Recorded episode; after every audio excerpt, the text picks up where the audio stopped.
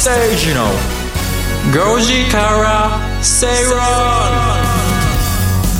論28日水曜日時刻は5時を回りましたこんにちは吉崎誠二です水曜パートナーの新山千春です水曜アシスタントの新宮志保ですそしてこの番組のリサーチ担当してくれます向井さやさんです。よろしくお願いします。お願いします。お願いします。吉崎誠二の5時から正論5時制水曜日はビジネストレンドやライフスタイルの話題を中心に番組を聞いてためになる情報をお届けします。ためになる情報、はい。はい。ためにならないとダメですかそうですよ。はいね。今週も。今週も。スタジオには今週4人揃いまして。揃いましたで先週ね吉崎さんリモートでしたけどもね。はい、密を避けるということで定期的に間引かれるのが僕になりました。間引くって間引くって。自然。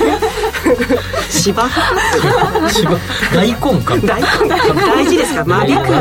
間引く？ことですくすく育つっていうのが植物とかですか？らね栄養が行き届く。栄養が行き届くということですが。でもね秋の気配がもう完全に、えー気配ではないね、はい。もう完全に秋な感じがするんだけど、はい。しかしながら天気予報を見てると、今週末はどうもめちゃくちゃ暑いみたいです。あそうなんですそうですか、はい。昨日も確かにすごい暑かったですね。皆さん。も真っ赤ですね。ちょっと焼けちゃって。いけちゃって。暑すぎたんですよねプライベート焼け。プライベート焼け焼けですよ。ねもう。結構的に焼けちゃって。いやすごいですよ。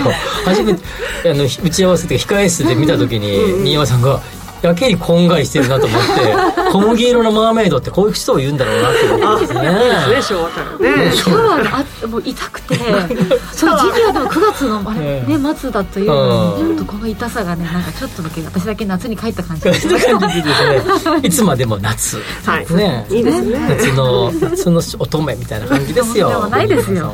今日ほら沖縄の話も出てくるし。そうなんですよ。夏それを振りたかったんですよ。あそこに行きたかった。いいいい振りをありがとうございますね、まだまだ夏の楽しみは終わらないでよろしい。でしょうか。そうです、でもあの栗のあのなんかフラペチーノも飲みたいな。焼き芋ですよ。焼き芋か焼き芋。そうか美味しいねはい、先ほどねもうスタッフがいなくなった控室4人でスターバックスの焼き芋が飲みたいねっていうね、だけど美味しそう。でも全然そんないや買ってきてくれそうな気配は今日はないですね。今日はね、まあ、ゲストの方もいらっしゃるのでちょっとスタッフもドタバタと忙しいんじゃないかなと思います、はい。はい誰も目を合わせてくれないっていうちね名前は焼き芋ブルーレフラペチーノでございます。ブリュレフラペチーノ。がまたいいじゃないですか。ね。え。ブルブルブルレって言いにくいですよね。アナウンサー泣かせ。ですアナウンサー泣かせ。ブリュブリュレ。はいというわけで今日はですね、えーいつものコーナートレンドピックアップそしてエリートスタディとお届けした後とある場所に、えーリモートでね、えーつなぎまして、えーとある場所のお話をしていただく。うん。さっきちょっと言いました。よ必要はない。えー吉崎さんそして新山さんもおなじみ沖縄に、えーつなぎまして、このまあ季節、まあ、進んでますからね。秋の沖縄の魅力をいろいろと後半は伺う予定です。あそうですか。はい。おいそうですね。そうですね。ははい。い飯山さんが言ってくれますからね。あ。のあの生生生ジングルしてくれますからい。そう。飯山さんが。はい、ぜひ皆さん楽しみにしてください。楽しみ。ぜひぜひねあの、はい。新山さんの生ジングル聞きたい方はですね、うんうんうん。このまま stay tuned でですね、えー、5時26分ぐらい。どうしようそのあたり多分トイレ5時半ぐらいに。お腹痛くなる ダメですよ。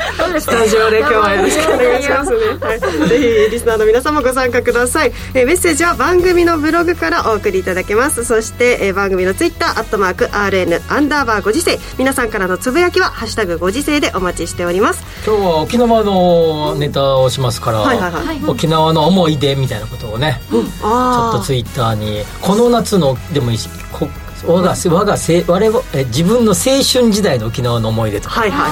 あツイッターでねつぶやいていただければ優先的に取り上げて。新山さんが読んでくださるかもしれません。新山さんが。はいさえこえはいどうやって使うんですか？はいさあわかりました。ぜひ皆さんお寄せください。お待ちしております。では番組進めてまいりましょう。この番組はロボットホームワオフード各社の提供でお送りしますお聞きの放送はラジオ日経です。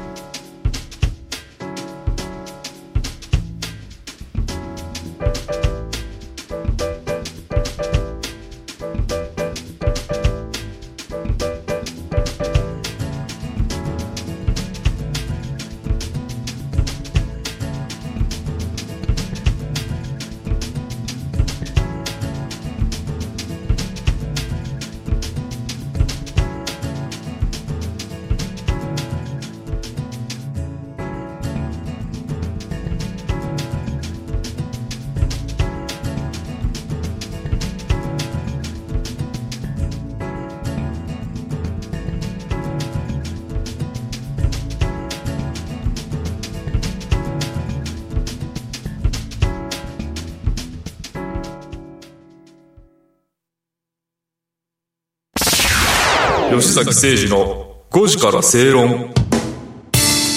ラジオ日経吉崎誠二の5時から正論。東京虎ノ門から生放送でお届けしています。最初のコーナーはトレンドピックアップ。ビジネスライフスタイルで今話題になっているトピック取り上げていきます。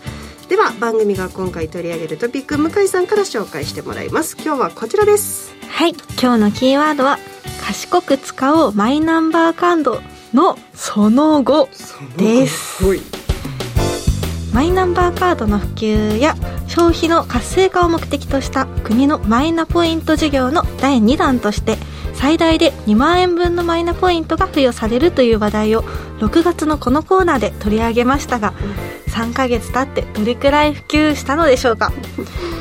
改めてマイナポイントについて説明させていただきます。でマイナポイントというのが QR コード決済や電子マネーなどのキャッシュレス決済サービスで利用可能ということで、まあ、マイナポイントがもらえる対象となるのは次の3つです。はい。1つ目がマイナンバーカードを新たに取得した人。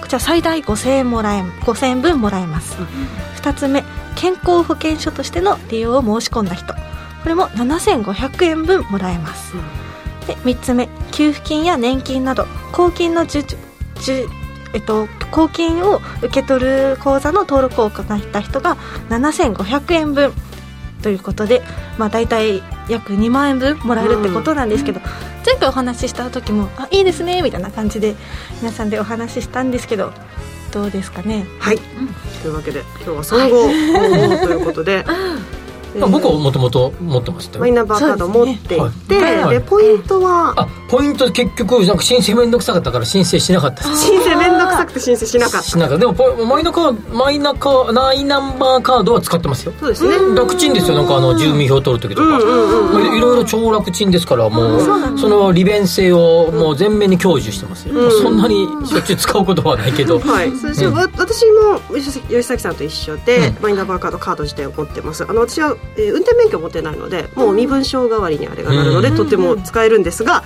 このポイントを、えーまだもらっていない。これですねちょ何のポイントをもらおうか結構多いんですよね。あそうそうそうそうそう。結局面倒くさいんだよね選んだりするの、ね、そうなんですよ。なのであスイカにしようかペイペイにしようか、うん、これを迷っているところでございます。なので止まっている。ポイント。いらっしゃるんですね、そうなんです、そこちょっと知らなかったですね、そん。なっていう状況の人です知らないというニワさんは。はい、はい。ちょっとねあのペラペラな感じの。はい。あの仮カードみたいですね。カリカードあの緑の薄緑の。そうですそうです。本当に取りたいんですよ。取りたいしポイントもいただきたいなと思ってるんですけど、うんうんうん。ちょっとね区役所があちょっとそうなんですよ。遠いんだちょっと家から。遠くて受け取る時ももう一回行かなきゃいけないっていう。なるほど。そうなんですよ。その2回をちゃんとねあの時間を作ってはい、はい行きたいと思ってます。ねそうですね、はい。そしてもしかしてみんな進んでないって。みんないうちょっと番組では 進んでなかったかもしれないですね、きっとそんな人がたくさんいたんでしょう、マイナーポイントの申し込み期限もともと来年2月までで、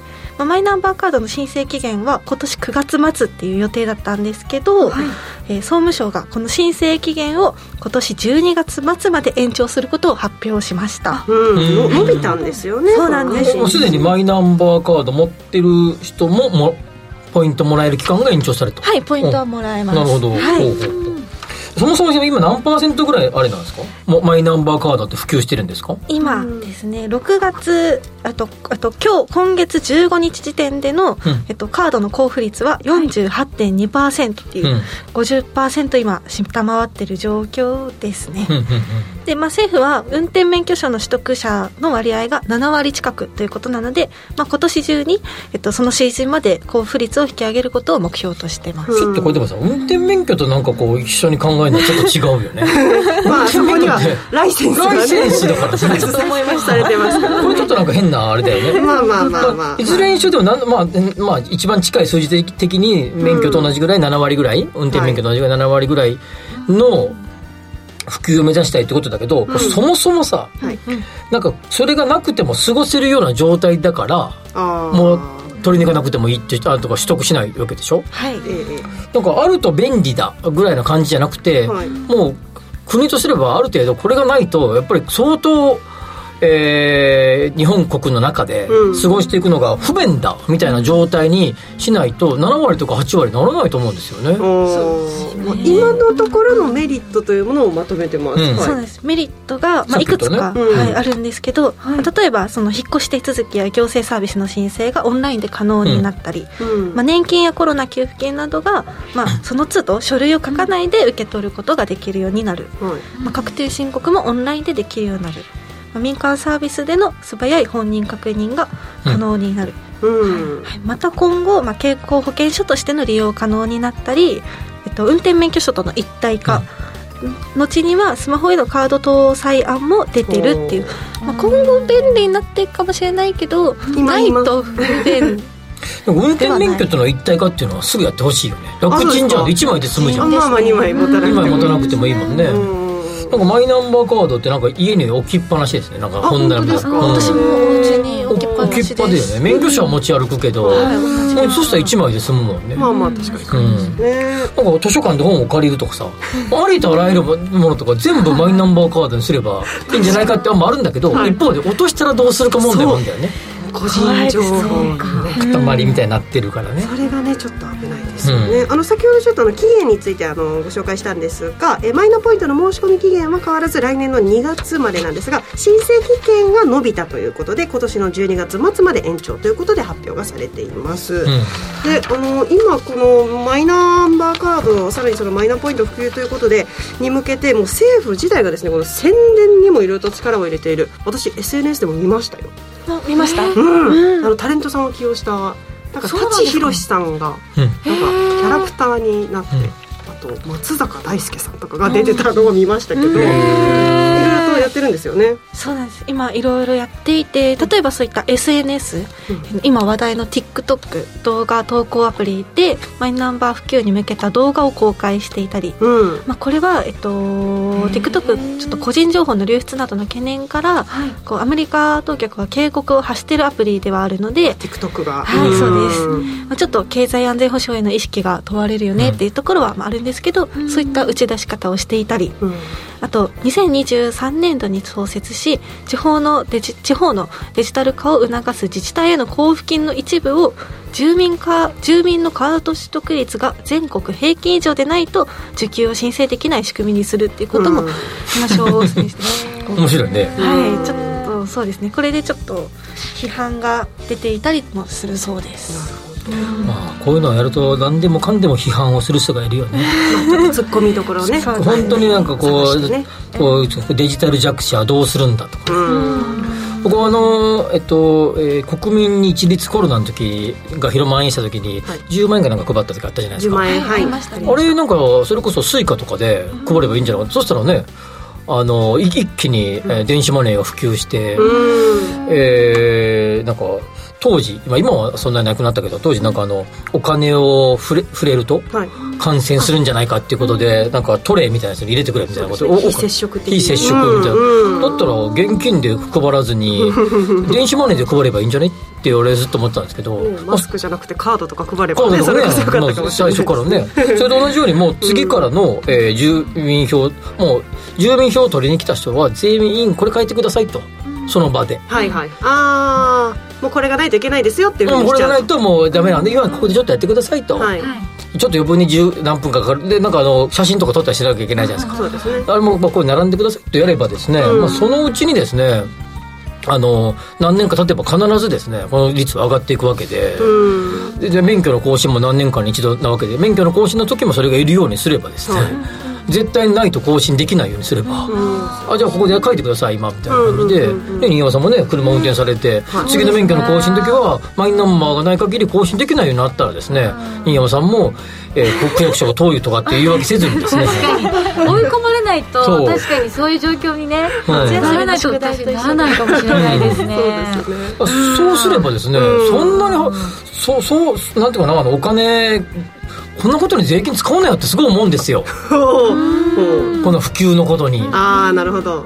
順順次、はい。ここの書類をとかこのの更新をしたければ、あのマイナンバーカードしてくださいってやればですね、何年間のうちには大体普及しますよ。何かしらのやり方とか方法をもっとこう変えれるべき啓蒙に頼ることは間違いだ間違いじゃないけど、うんそれじゃ弱いと思うんだよね、なるほど、うん、でそれじゃあデジタル弱者の方々あ例えばご年配の方々だったら、そそこのなんかサポートターンみたいな、んうんうん。その人件費に使えばいいんじゃない、まあそうですね、うん。あの実際にやっているところもありましてあの、うん。私先日地元の愛媛に帰ったんですけど、松山のとある百貨店では、うん。ワンフロアを全部その窓口、うん。マイナンバーが作成の窓口とかにもしていて、うん。役所に行かなくてもっていうまあここでできますよっていう取り組みとかもされているところはあるみたでもそいですれもだってあれですよ啓蒙型じゃないですか、まあなるほどなるほど。ね、うん。これこれをしないと更新できませんよとかにすればですね、そうですねその何年か以内には全部浸透しますよこれ。まあそのどどこまでをこう義務にできるかというところもねちょっとあるのかもしれなないんかですけど、ね、こう個人情報がどうのこうでもうでも一応こういうふうにしようって決めたわけだから。国が。決めたわけだから。それに従おうよっていう結構シンプルな話だと思うんだけどねこれ。えーまあ、実際カード持ってみるとちょっと便利さも便利ですよそう。いやめちゃめちゃ便利ですよ。わかるので。そこがねまだねちゃんちゃんとこう実感できてない、うん。運転免許あればいいそうそうじゃんみたいなそうなんですよ。ねところは。ねで今のままでも過ごせちゃってること自体で、多分満足してるっていうかそんなにわざわざしなくてもいいかな感がちょっとあるので、うん、ちそう。ょっと改めて見ますね。うん、うん僕2013年のあ12年の年末までスマホ持ってなかったんですよ。おー。おもうずっとガラケーだったんですけど。ーそうですか。なんかもっと早くからなんか iPhone3 とか4ぐらいかいら持やいやもう全然です。僕はもう全然全然です。iPhone そあ今 iPhone 使ってますけどすごい長い間別メーカーで使ってましたよ。ああスマートフォン。はでだけどえーやっぱ便利だなと変えていきましたけれども、でもあれもさあのなんかガラケーで十分じゃね？って思ってたんだけどもう使うとこれこれじゃないと大変だなと思ってくる。まあ同じですよ。ねマイナンバーカードも使ってみる使ってみたらみんな便利になるから、とにかくいろんなものの更新ごとにはマイナンバーがないようにしようはいそうすると、税金投入しなくてもいいと。いうふうになるかもしれないですね。はい。えー申請期限は今年12月末まで延長されました。マイナンバーカードの話題をお届けしました。向井さんには来週も話題のトピック取り上げてもらいます、以上トレンドピックアップのコーナーでした。吉坂誠二の5時から正論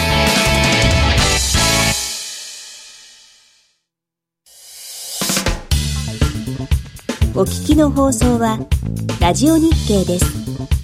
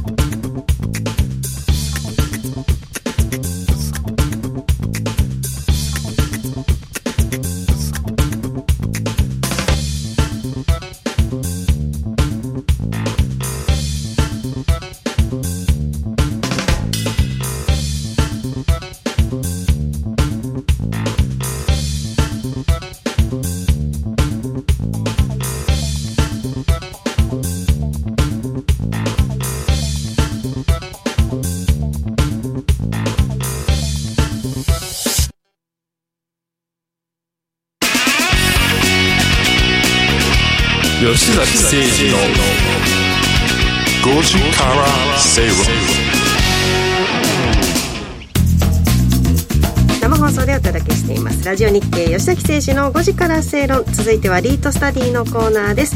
不動産投資を身近なものとして考えていきましょうというコーナーです。吉崎さん気になるリートですけれども。リートここ数日間なんかリート指数なんか見てたらすごい下げてますね。うんちょっと厳しい展開といった感じですか？9月22日にあの日銀の金融緩和政策の維持を決定、はい前日の21日に、えーあアメリカの FOMC ではい。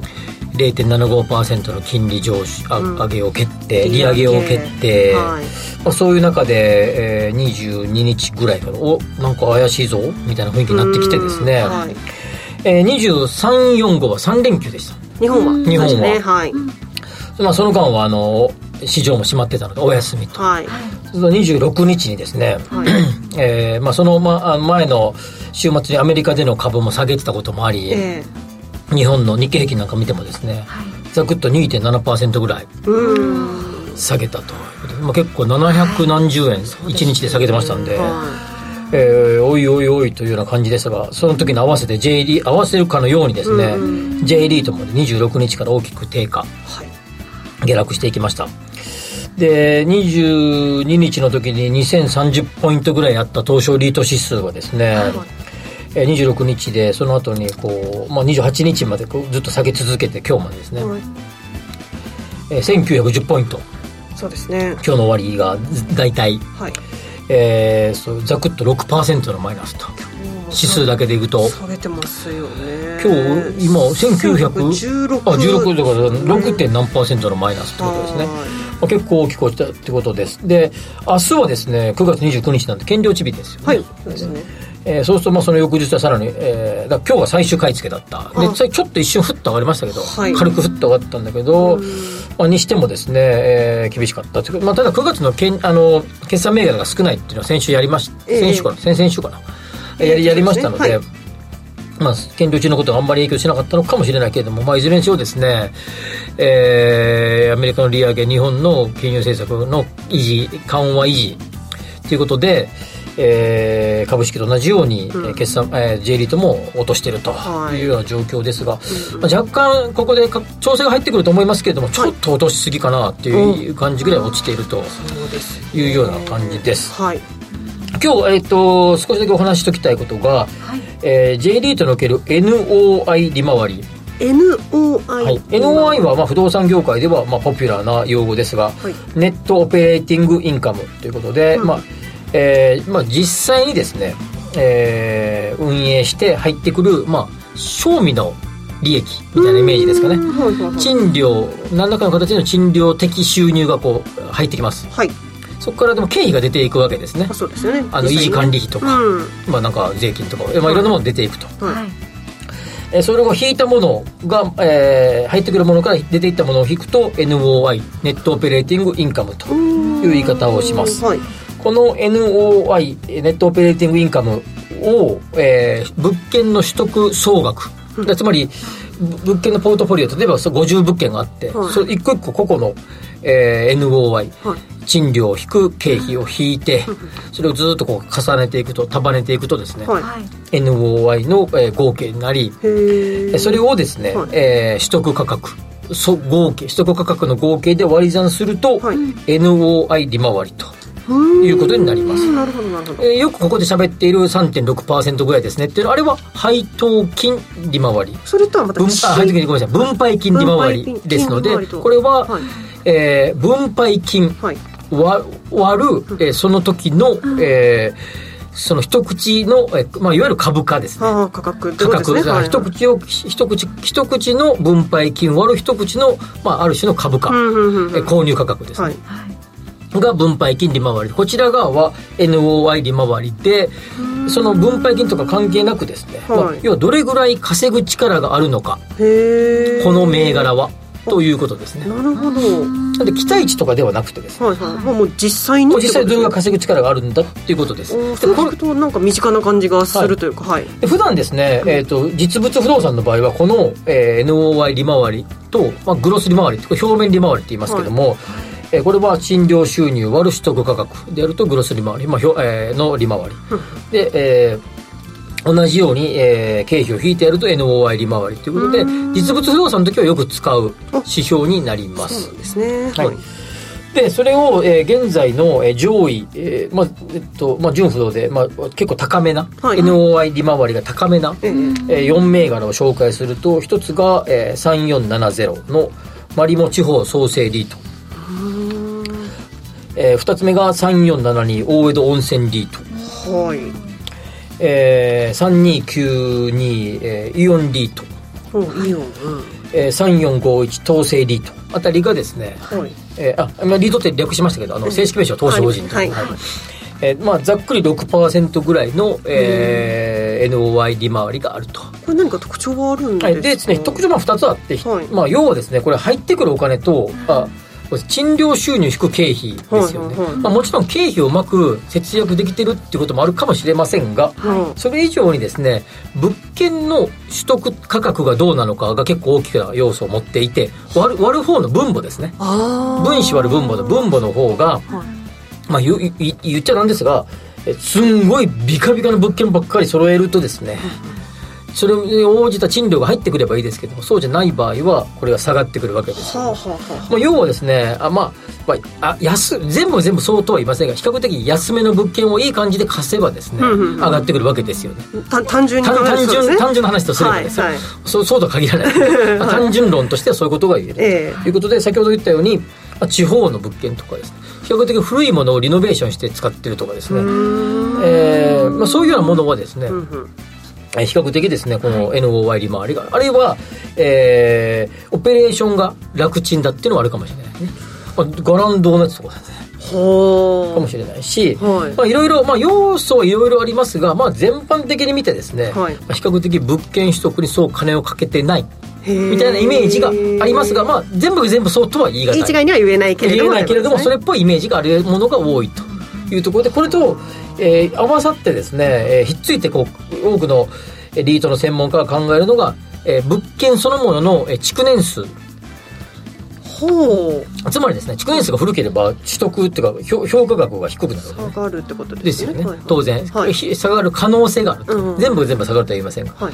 つまり、えーある程度古い物件がずらっとあるとですねこれ下がるわけですねあるいは昔対して手がれがついてなかった時に買ってたとかね。はいはいとい。うわけです、まあ、そういうふうに考えると、まあ、うまくやってるなリートへー。でも言い方もできるかもしれないですね。でも大江戸温泉イオンとかって聞くとどうやってうまくやってるんだろうっだってて大江戸温泉だって古い温泉の再生ばっかじゃないですかそうかもともとはそうか。そうですねまあ大江戸温泉にリ,、まあ、リブランドみたいな。そう自分のした話ですね、まあ、言っちゃうんだけど傾きかけたとかですね。相当き厳しかったみたいなやつをか買ってきれいにして大江戸温泉として、まあ、特に大江戸温泉はこう超効率のやつですよね。バイキングしたりとかして。まあそうするとこううまくやってんなリートですよね。紐解くの面白いですねこうやってね。でも言い方うまくやってんなリートって言うといやらしいんで。防ぐ力の高いリートという言い方をすれば綺麗かもしれませんが、はい。まあ、分かりやすく言うといい感じでうまくやってんなリートそういうことになります。よ いろんな表現がありますね、はい今日はね、その4つを紹介したんですけど、まあ、これ以外にも、あのうまくやってんなリートありますので、まあ、代表的な4つをですねお話をしておきました。NOI 利回りというキーワードで今日はねお話しいただきました。このコーナーではリートについての疑問質問も取り上げていきます。番組ブログにある番組宛てメール送信フォームからぜひお送りください。ここまでリートスタディのコーナーでした吉崎誠二の5時か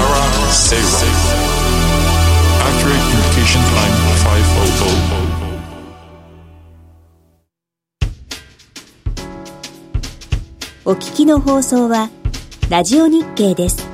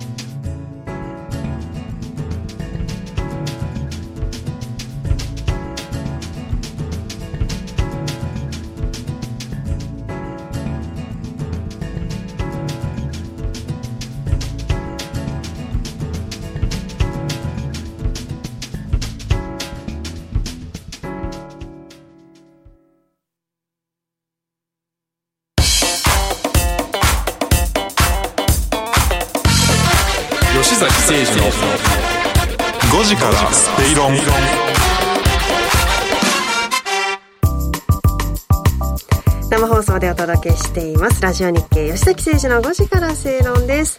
さあここからは特集コーナー参りましょう。日頃日頃のライフスタイルにプラスとなる情報をじっくりとお伝えしていきます。今週は新たな魅力発見。秋の沖縄というテーマでお送りします、ゲストの方お招きしましょう沖縄在住のフリーアナウンサー伊波さゆりさんです伊波さんこんにちはこんにちは。よろしくお願いします。よろしくお願いしますはいはい、さーい。ご無沙汰してます伊波さん元気ですか？ねお久しぶはい、お久しぶりです。元気です。あの別の番組でしたけどよく一緒に出さしあのやらせていただいた時にはい「伊波ちゃんクイズ」っていうコーナーがあり、ありましたね。はい、僕結構当てたんですけどその時に、えープレゼントで伊波さんのサインがもらえるはずだったと思うんですよ。そうだそうだ。まだ届いてませんが伊波さん。おかしいですね。沖縄から送ったつもりだったんですけれども、届いていないですか？まだ届いてないですね。い。ちょっと距離があるみたい物理です的な距離があるみたいで。そうですね。結構船で運んでるんですねそうですね。ちょっと世界を一周して、また、あの、本州の方に向かうかもしれません。えーそんなことばっかり言ってですね、もう取りに行きますから僕が。あいいですね沖縄に。沖縄に、まあ、あの月1回ぐらい行ってますから取り行きますから。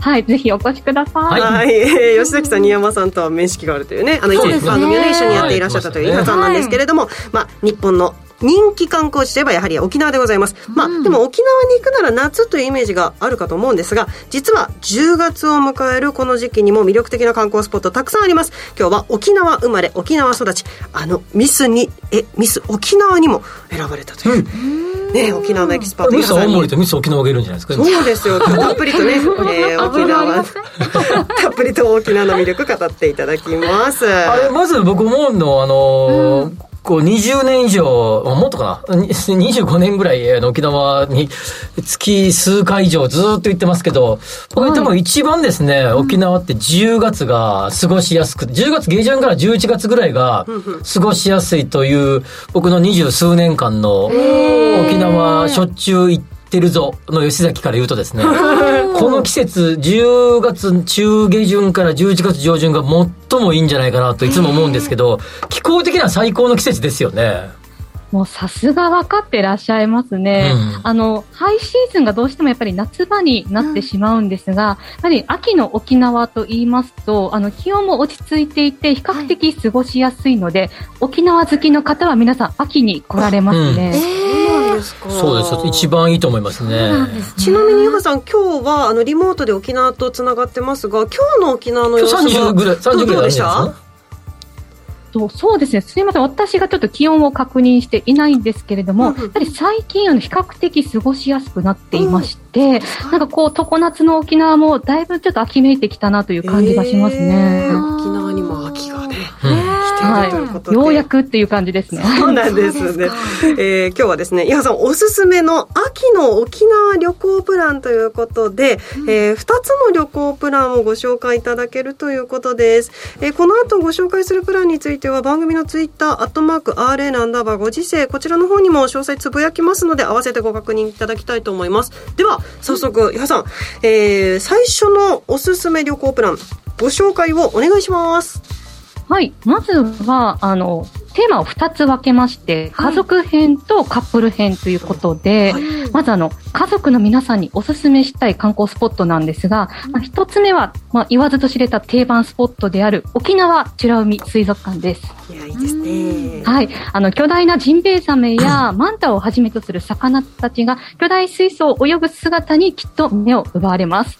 そしてもう一つ私がおすすめしたいのが、名護パイナップルパークというスポットでして、はい。あの、一面にパイナップル畑が広がっていまして、まあ、そこにあの、亜熱帯植物が生い茂る植物園を、こう、キュートにデコレーションされたパイナップル号に乗って見学することができるんです。で、この植物園の中には多くのフォトスポットもありますので、まあ、家族で記念撮影もできますし、なんといっても大人に嬉しいのが、日本初のパイナップルワイナリーというのがありましてそう、パイナップルワイン。そうなんですよ。パイナップルワインなんです。まあ、パイナップルを使用したワイン、そしてお菓子、ジュースの試食、試飲がたくさん楽しめるんです。お。いいです、試食しなのでもう大人から子供まで楽しめる施設となっているのでぜひこちらには行っていただきたいと思います。ねこちらのスポットだと思うんですけれども、おツイッターでも王子さんから、えーパイナップル関連の場所に沖縄のお卒業旅行で沖縄に行った時に行きましたっていうねツイッターのもがね届いてますね、うん。パイナップルワインいいですね。いいですね。ええはい。しかそしてそのね、うん。あの辺りとかだとすっごい海が綺麗じゃないですか、はい。ねそんな施設を回った後にやはりはい。宿泊は気になるんですが、そうですね。また家族連れにおすすめのホテルが、ルネッサンスリゾート沖縄というホテルで、うん。恩納村にあるんですが、ここの一番の見どころというのがイルカと触れ合えるドルフィンプログラムというものを開催しているんです。あの施設内にあるラグーンというところでトレーナーと一緒にイルカと触れ合ったりまたビーチの沖合の広い外洋でイルカと一緒に泳いだりっていうのもこちらのホテルでしかできない体験プログラムとなっています。うん。ルネッサンスリゾートね昔からあるあるけどあの家族連れと子供連れに人気ですよねそうですね、なかなかこう親子で一緒にイルカとこう触れ合うっていう機会、うん。なかなかないと思うんですが、こちらのホテルではそういったプログラムをうん。実際にやっていて、まあ、夏の思い出だったり、こう家族旅行の思い出として皆さん利用されていますね。ねまた写真撮ったりとかね、うん。思い出に残りますもんね。ね美ら海水族館はまあ定番スポットですけど、あのぜひあの行かれる方はあの正面の入り口から入ると目の前にタッチューが見えるんですよね。家島の。こうシンメトリーな感じで。それそう。いう設計になっているのであのこうそれをこう一つのなんていうかな。あのオブオブジェというかご神体というかな。奥にそれを見見ながら真正面に入っていくあの形はですね相当こう一つのなんていうかな、あの、それに対する、こう、思いみたいなものが伝わって、設計の思いみたいな伝わってくる感じはしますね、いつもね。そうですね。よく晴れた日には、あの、船でしか行けない家島というところのタッチューという、ね、あの、山が綺麗に見えるんですが、皆さんそれをバックに記念撮影するっていう方が多いですね。うん、そうですね。なるほどというわけで、ね、そうですね。ここまで、えー家族編まずご紹介いただきました続いては、デート編に行きましょうかはい。続いてはカップルが憧れちゃうデート編というところなんですが、はい。私がおすすめしたい、あの、スポットが、郡島です。皆さん、郡島。ってご存知ですか？ええ。ああ二人はして私初めて聞きました。あの、テレビの車の CM とかでよく使う長い橋があって。へー。あーさすがです。あの、沖縄本、ねうん。はい、カフェがね、いっぱいカフェが、ちっこいカェフェがいっぱいあるんだよね。そうなんですか。なんか私より詳しいかもしれませんね。あの、沖縄本島の北部にある、こう、エメラルドグリーンの海に囲まれた小さな島で、まあ、おっしゃる通り CM やドラマのロケ地にも起用されるほど、本当に綺麗なロケーションとなっています。で、また、古くからですね、あの、恋の島と呼ばれていまして、はい、あの、沖縄版アダムとイブのような伝承もあるんです。まあ、そんな愛で溢れる島には何千年もの歳月をかけてできたハート型の岩、ハートロックというものがカップルに大人気なんです。で、また島にはですね、この氷島の周りの海を見渡せる展望台、氷オーシャンタワーというものがありますので、まあ、撮影スポットとして人気がありますので、ぜひお越しいただければと思いま。ますすコーディオーシャンタワー。あの、あそこの、なんだっけ、道、道の駅が良くなるとこだったっけ、これ。あれ違ったっけな？橋渡ってすぐのところじゃなかったっけ、右側のところだよね。近かったですね。そうですね、ですよね。橋を渡って、はい、すぐのところですね。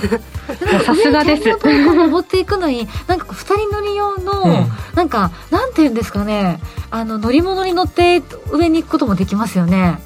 そうですね、確かにごあカートのようなものもあったんですけれども、ねはい、うんもう本当に連日、あの、まあ、観光客の方、まあ、カップルの方がすごく多く賑わっているので、ちょっと私なかなか上まで行ったことがないんですけれども、もう それぐらい人気のスポットそういえばでも、となっています。郡島といえば、新山さんが一押しのホテルがあって。そうなんですよあの、白いホテル。白いやホテル。白いホテルもう行ってみたくて、ねえ雪ビラスイートっていうところがあってスイートね。そうそうそう。なんですよ一つ一つのお部屋に、うんあの全部プールがついてて、ーコテージみたいなな感じの、作りになってていつか行ってみたいっていうね ところがあるんですよその話ねすごくしてましたよね一時 そうですそうです。憧れの場所で。へえうん。そう氷島。にそうですまあそうです。あの島橋渡って一周しても知れてるのでぐるっと回ってもいいと思いますよ。へー。車で行くとそそのすぐすぐです。あなるほど、そんな伊保さんの氷島おすすめのお宿もご紹介いただけるこれ氷島じゃないですよ。あ氷島じゃない。あではなくて。はい。はいはい、失礼しました。あありがとうございます。あの、まあ、カップルにおすすめのホテルということで、うんはいまあ、こちら、郡島にはないんですけれども、恩納村にあります、晴れ倉に沖縄というホテルですね。皆さん、あの、晴れ倉にのホテルっていうのはご存知ですか？ハワイのね。おなじみのあの晴れ倉にですね、そうなんですよ。あの、ハワイを代表するラグジュアリーホテルなんですが、まあその晴れ倉にが2軒目の地として選んだのが沖縄なんですね。うんで、このハリプラに沖縄はすべての客室がオーシャンビューとなっていますので、もう天国にふさわしい館の世界観をそのままに体現しているホテルとなっています。ですね。まあ、ちょっとラグジュアリーホテルということで、私はまだ利用したことがないんですけれども、やっぱ行った方すごく満足度が高くてですね、うんはい、もうこれカップルで行ったらすごく楽しいだろうなと思って今回おすすめをさせていただきました。はい。というわけで家族編そしてカップルデート編ということでご紹介いただきました。はい。晴れ倉にはまだ行ってないね。いいんかね晴れ倉にね。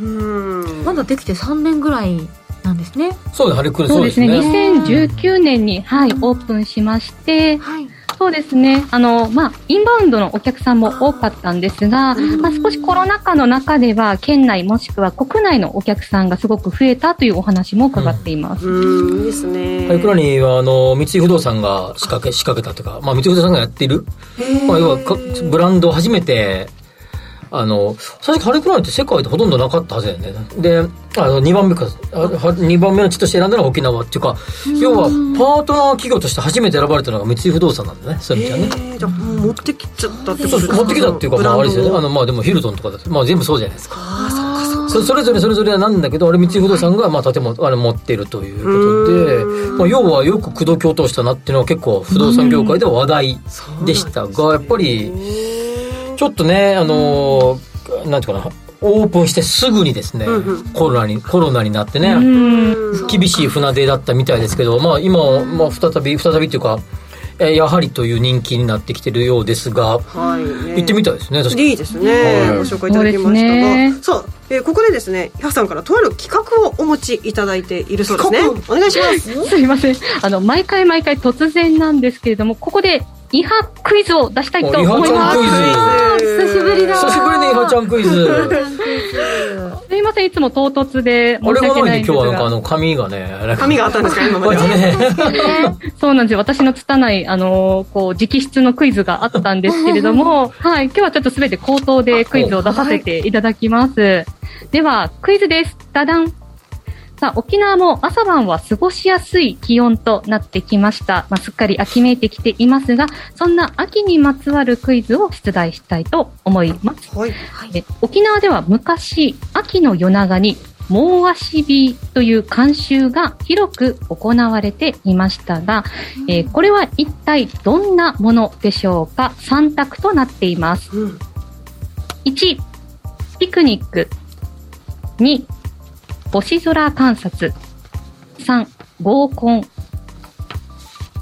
ほこれ僕は多分わかりますよ。はい。復唱いたしますね。はい沖縄では昔、秋の夜長にモーアシビという慣習が広く行われていましたが、はいえこれは一体どんなものでしょうか ?1、ピクニック。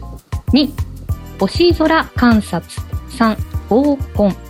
はい、えーこちらの問題は、えー番組のツイッターにも今つぶやいているみたいなのでぜひリスナーの皆さんご覧ください。何だと思いますか？これ吉崎さん知ってますよ。知ってる。はあこれ知ってる、さすがですね。髪の毛の毛に遊びですからね。それでもう足火なんですね。遊びじゃなくて、宮本さん何だと思いますか？なんだろう私3以外だとは思ってるんですよ 合ねコン以外。うん、まあまあそうですね。1か2で迷ってるんですけど、うん。どうしましょね秋の問題ということですもんね、はい。どっちだろう。私はあえっと言っていいんですか？どうぞどうぞ。えーうどっちと思うか？2番。2番の星空観星空観察察じゃないかなと。私はですねもう秋秋なので夏のね沖縄の暑さも落ち着いて、うん。外でご飯なんかねあのスパムが入ったおにぎりとかいいなと思って、ね、ピクニックを選んだんですが。う？ん。吉崎さんは？これ合コンですよね。合コンっていうかまああの男女の戯れみたいな感じですよね正解は3番の合コンです。もう足さすがですね。私より沖縄を知っているかこれはあのもしれませんね。沖縄の県がその後あのいあのまああんまりやるなみたいなこと禁止禁止まで言わないけど やるな例が出るんですよねそうですね。ちょっと風紀の面かはい。ら少し、あの制限をされていたっていう時代もあったんですけれども、はい。でまあ、改めてこの猛足日についてなんですが、まあ、かつかつて沖縄で広く行われていた慣習でして、まあ、主に夕方から深夜にかけて若い男女が、まあ、野原や海辺に集まって飲食を共にして歌や踊りを中心に交流をしていた集会のことを指します。まあ、あの結婚適齢期の男女が参加していたので、まあ、合コンのような出会いの場とされていました。ほこれちなみになんで髪の毛の毛っていう字になるんですか？はい、この「も」なんですが実はあの野原原っぱの野原の「の」を意味する漢字となっていましてはい野原での、まあ、遊びということで、まあ、もう足日という書き方になっています。へえかつては合コンも夜空の下でやってたってことなんですね。そうまあこれはまあ今なんていうかなまあちょっとしたお祭りみたいなあ感じで、まあ、あの集まってワイワイするみたいな感じで、まあ例えばさあの、うんねぶたの後に終わった後にバーってみんなで飲むみたいな、はいまあ、ああはいいうまあちょっとしたワイワイやるみたいなき気候もいいのでみたいな感じだと思いますが。もうカジュアルな感じで。そうです。ああの、まああのえ日本、えーにその琉球が併合された後にまあいろいろそれに対する、まあ、批判もあったりとかして、うんまあ、一時期はそういうことを、まあ、あんまりやるなみたいなことがあった時もあったというので、まあ、いくつかの、あのー政策の一つにはそれで僕はなんか覚えましたね 覚えたっていうか本で読んだ記憶がありますさすがですもさすがと一言もいただきました。イハクイズ お届けいただきました。お時間もちょっと迫ってきたので、最後にイハさんからリスナーの皆さんに、えー秋の沖縄の魅力に関しても一言メッセージお願いします。はい、あの、先ほどもお伝えしたんですが、秋の沖縄は夏場の本格的な暑さほどではなくて、一段と和らいだ心地よい暑さで過ごしやすくなっています。えーハイシーズンではないので、観光客も少なく落ち着いて観光することができます。ぜひ沖縄観光楽しんでください。ありがとうございます。沖縄在住のフリーアナウンサー、イハさゆりさんでした。ありがとうございましたありがとうございました。はいというわけで水曜日のこの時間は身近な生活に関する話題やレジャートレンドなど週替わりでウォッチしていきます。お楽しみに。いやお二人がやっぱり吉崎さん新山さんが沖縄のこと詳しすぎて。番組やってましたからね半年間やってましたねやってましたからね僕は大学院の時の卒業は修士論文も沖縄のこと書きましたからね。そうなん1 回目の大学に行った時ははいいろいろやりましたよ。ねえやっぱ伊和さんからもあったようにこの季節いいんですね。いやこの季節沖縄ベストシーズンですよ。なんかどうしても7月はい8月ギラギラの太陽みたいなイメージ。ただただ台風が来ますから結構。そうか。なのでちょっとあの日にちには余裕を持っていかれた方が。はい。うん2泊3日で行ってギリギリね次にラジオのとかテレビの番組みたいなのねあると帰ってこれないみたいな感じ私でたちはね気をつけなきゃいけない。僕も公園とかはやっぱりあのこの季節に行く時は、なるだけ日にちを考えていきますね、やっぱりねね、その辺のねちょっと予定もいろいろと考えながら秋の沖縄皆さんにも楽しんでいただきたいと思います。はい、えーこの番組はロボットホームワオフード各社の提供でお送りしました。なお実際に投資をされる際の判断はご自身でしていただきますようお願いいたします。でも沖縄にそれいつか行って現地でやろうよっていうね収録をじゃあしゅうこちゃんの放送をね、ねえまだ叶ってまだない叶ってないですよね。叶いですよ。そう叶えたいですよね。はい。そろそろねそろそろディレクターさんの方をしっかりと指さして 必ずやろうよとはい、いうような感じで、はい、締めましょうか。締めましょうか夢を持っていきましょう。ここまでのお相手は 吉崎誠二と新山千春と新宮志保でした。来週も夕方5時にラジオ日経でお会いしましょう。